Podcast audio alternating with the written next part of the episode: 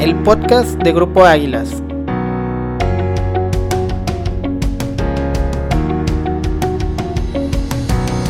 Bienvenidos al podcast de Grupo Águilas, el podcast donde se habla de seguridad. Mi nombre es Mayra Villegas y el día de hoy estaremos hablando de primeros auxilios. Para abordar este tema nos acompaña el gerente de GASE, Víctor Cruz. Víctor, ¿cómo te encuentras? Hola, ¿qué tal? Buenas tardes. Mi nombre es Víctor Cruz, como ya lo mencionaron, soy el gerente de capacitación. Este, a la orden y gracias por el espacio. Perfecto. Antes de comenzar con el tema, platícanos un poco de tu trabajo y lo que realiza el departamento de GASE. Bueno, GASE, voy a decir el significado de GASE, es Grupo Águilas de Capacitación Especializada. Somos un equipo responsable de la capacitación, inducción y la retroalimentación de nuestros oficiales de seguridad. Mi responsabilidad pues es llevar tanto toda la logística como lo administrativo en el área de capacitación. Excelente. Y bueno, sin más, comencemos a estructurar el tema de hoy. Primero que nada, platícanos, ¿qué son los primeros auxilios? Ok, los primeros auxilios es la atención inmediata que le damos a una persona enferma o lesionada. Nosotros o quien tiene la, la capacidad o tiene el conocimiento, le damos el tiempo necesario a los responsables o a los profesionales para que puedan atender a esta persona lesionada. Esto quiere decir que el profesional viene siendo el médico o el paramédico. Esto viene siendo los primeros auxilios. Interesante. Y en esta misma línea, ¿podrías decirnos cuál es el trabajo de un brigadista de primeros auxilios?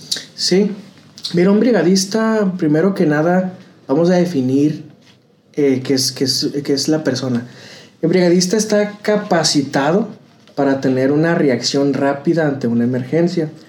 Estas personas tienen que estar capacitados mediante una persona certificada. En este caso puede ser Protección Civil o la Secretaría, la Secretaría del Trabajo y Previsión Social. Ellos toman ciertos cursos con ciertas horas para poder obtener este conocimiento. Básicamente el brigado, brigadista, y es que reacciona rápidamente ante una situación. Muy bien. Y en cuanto al aspecto, digamos, uh, de las regulaciones, ¿hay alguna NOM, es decir, una norma oficial mexicana que toque este tema? Bueno, eh, las normas se relacionan mucho. Eh, y sí, hay dos normas que están relacionadas con los primeros auxilios y ahorita les voy a platicar por qué. Una de ellas es la norma 004 que nos habla sobre la señalética y la seguridad de dispositivos en cuanto a maquinaria. Sabemos que en las maquiladoras hay mucha maquinaria, hay sierras, hay motores, hay bombas y la gente o el personal operativo tiene que estar capacitado para operar estas máquinas. Aparte de esto, esta norma nos dice que tanto el, patrón como el empleado tiene obligaciones. Una de las obligaciones del patrón es hacer estudios de cada máquina. Dentro de esos estudios de esa máquina es para saber cómo operarlos y también entran los primeros auxilios ahí.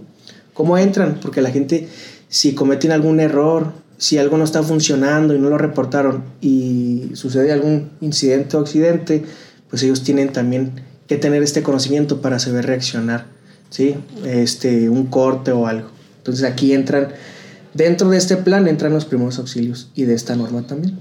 Excelente. Y con base en lo que nos acabas de comentar, ¿cuáles son los fundamentos de los primeros auxilios? Básicamente la persona que tenga estos conocimientos y detecte que una persona está desmayada, siempre, siempre nos vamos a topar con gente que va a estar mirando. Entonces, lo que tienes que hacer es sacarle provecho a esto, ¿sí? Agarras o tomas a una persona para que pida auxilio y regrese, ¿sí? Tú asegurándote que esta persona regrese para asegurarte de que se pidió eh, asistencia a una ambulancia. Después de ahí, tú tienes que checar tu, tu, entorno. No puedes atender a una persona en medio de una carretera. ¿Por qué? Porque primero está también tu seguridad. De ahí lo que sigue es checar los signos vitales de la persona. Si la persona no tiene signos vitales, eh, lo, que, lo que sigue ahí es hacer el RCP, la reanimación cardiopulmonar. Interesante. Y yéndonos a un aspecto, digamos, un poco más específico, eh, ¿Cuáles son los peligros más comunes a los que se encuentra expuesto el personal de una maquiladora? Bueno, básicamente eh, si, la, si el personal no conoce la máquina que está operando, no reporta la máquina que está operando, puede sufrir cualquier emergencia. ¿sí? Eh, me ha tocado ver en maquiladoras eh, cómo es que por tener la persona su cabello suelto se atrapa dentro de las máquinas. También es importante que la gente use su EPP, que es el equipo de protección personal. Entonces, si el personal no utiliza este equipo como debe de ser, es cuando suceden los, las emergencias. Y en cuanto a tu experiencia, ¿alguna vez presenciaste una situación en la que tuvieras que brindar primeros auxilios? Sí, sí, claro que sí me ha tocado. Este, eh, te lo platico. Estaba en la hora de comida en una maquiladora. Entonces empecé a ver o a detectar que la gente se empezó a juntar, ¿sí? Con una sola persona. Esta persona se estaba asfixiando. Ese día dieron chayote una calabaza así grandecita. Se está asfixiando y cuando una persona se está asfixiando entra a un estado de pánico. Yo tardo en reaccionar de uno a dos segundos y voy a asistir a esta persona.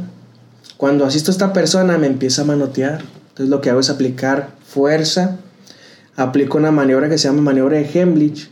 ¿sí? Que esta maniobra me ayuda a quitar el cuerpo extraño, en este caso el, el chayote eh, es una técnica donde te posicionas detrás de la persona, utilizas tus, manos para empujar este cuerpo extraño, ¿sí? posicionas en el, esófago o en, en, la boca del estómago, haces presión hacia arriba y el cuerpo extraño sale.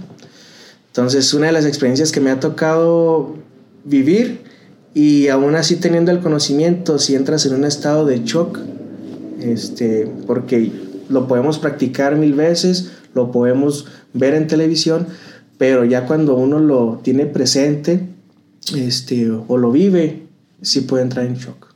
¿Sale? Entonces es una experiencia que me ha tocado vivir. Interesante. Y de acuerdo a lo que nos has contado, digamos, con base en tu experiencia y conocimiento teórico, ¿por qué crees que es importante capacitar a los empleados en primeros auxilios?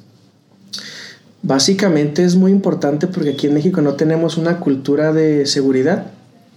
Eh, hay muchas noticias en donde la gente o con niños más que nada se asfixian. Hay niños con salen al recreo y, con el lunch, en este caso uvas, que hay una noticia muy sonada, se han asfixiado. La gente o los profesores, el director, no tienen estos conocimientos este, y no saben cómo reaccionar. Pero es importante que todo mundo conozca de primeros auxilios, lo básico. Totalmente de acuerdo. Ya para terminar con el tema, ¿podrías decirnos dónde podemos obtener más información sobre los primeros auxilios? Claro que sí. Miren, en nuestra empresa Grupo Águilas eh, tenemos varios cursos y estamos capacitados. Tenemos registro ante la Secretaría del Trabajo y Previsión Social. Tenemos diferentes cursos nosotros, como uno de ellos es primeros auxilios, combate contra incendios, eh, seguridad en la cadena logística. Se pueden contactar al número 656-766-3518 o al correo contacto arroba grupoaguilas.com. Perfecto, pues muchas gracias por aceptar la invitación. Esperamos verte pronto por aquí. Gracias, muchas gracias por el espacio. Bueno, esto sería todo por el capítulo de hoy. Los esperamos en el próximo podcast de Grupo Águilas, el podcast donde se habla de seguridad.